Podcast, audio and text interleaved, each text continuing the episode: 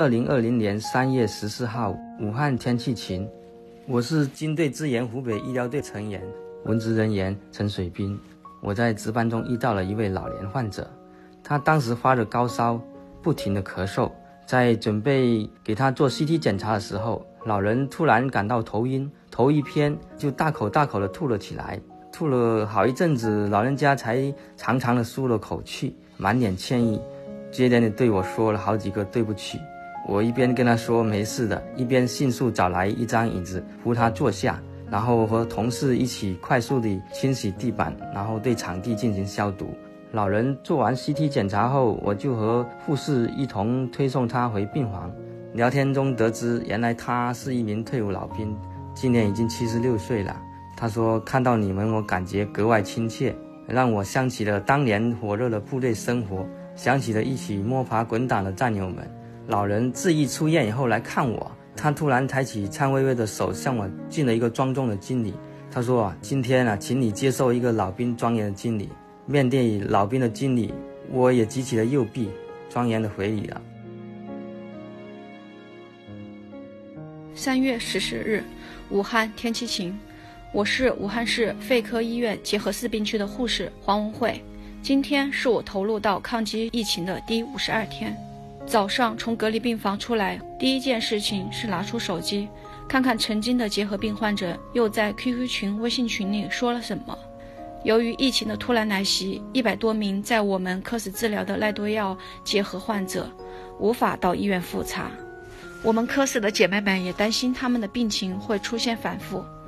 所以，从一月三十日开始，通过微信群、QQ 群给他们答疑解惑，就成了我们默契的线上加班。今天我们七十六号病友在群里发了消息，说我们寄送的药物已经收到了。一百多名患者，我们在空闲时间核对了每个人的家庭住址，一一邮寄。其实，这五十多天，这一百多位病人也担心着我们。为了让我们好好休息，他们默契的把提问时间集中到十八点之后，方便我们出病房后统一回复。还有患者主动帮我们回答了不少问题。我想，等到他们再到医院来看病的时候，我们可能会再聊起这个春天，这个特别的有爱流淌的春天。三月十四日，武汉天气晴。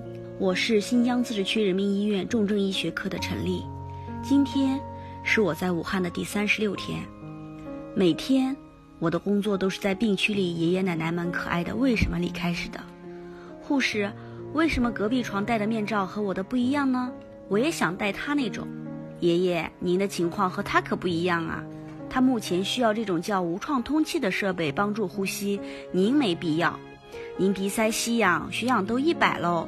比我都好呢，护士，为什么我一躺下就感觉气憋？这样我怎么休息呀？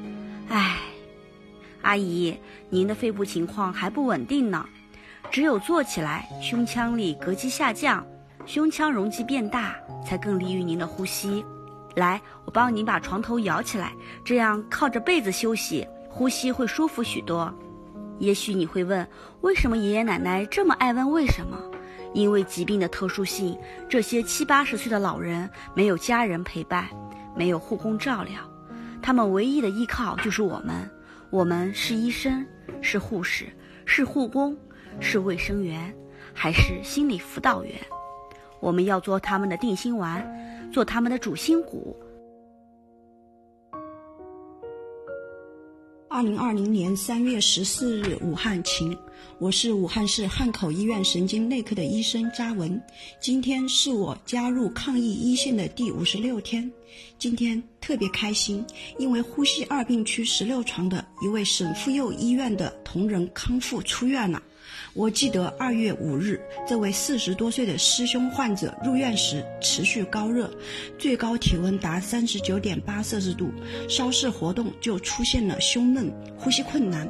静息状态下面罩给氧时，血氧饱和度降至百分之八十六。师兄虽然病重，但是他反而宽慰我们说：“反正遗嘱都写好了，你们静心救治就好。”作为一名医生，我更加清楚这位师兄内心的煎熬。我们请上级医师会诊，针对性的调整了治疗方案。近期经过多次复查核酸阴性，同仁各项指标逐渐恢复，今天终于可以康复出院了，这让我非常欣慰。三月十四日，武汉晴。我是四川大学华西医院肝脏外科主管护士谢泽荣。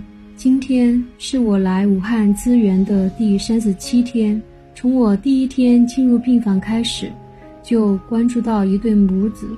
这位母亲瘦瘦的，病情相对于儿子来说要危重很多。后来病情恶化，还进行了气管插管，上了呼吸机，一度昏迷，甚至还下达了病危通知书。经过治疗，最近这位母亲逐步康复，从昏迷状态清醒过来。我永远忘不了她清醒过来，轻轻地呼唤自己儿子名字时，和小伙子那激动的目光。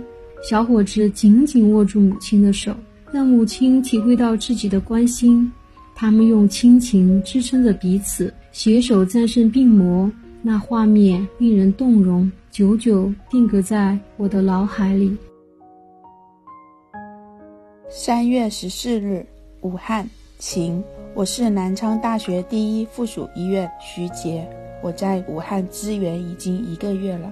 我分管的一百七十一床张奶奶已经八十二岁了，她不会讲普通话，而我们又听不懂武汉话。见此情景。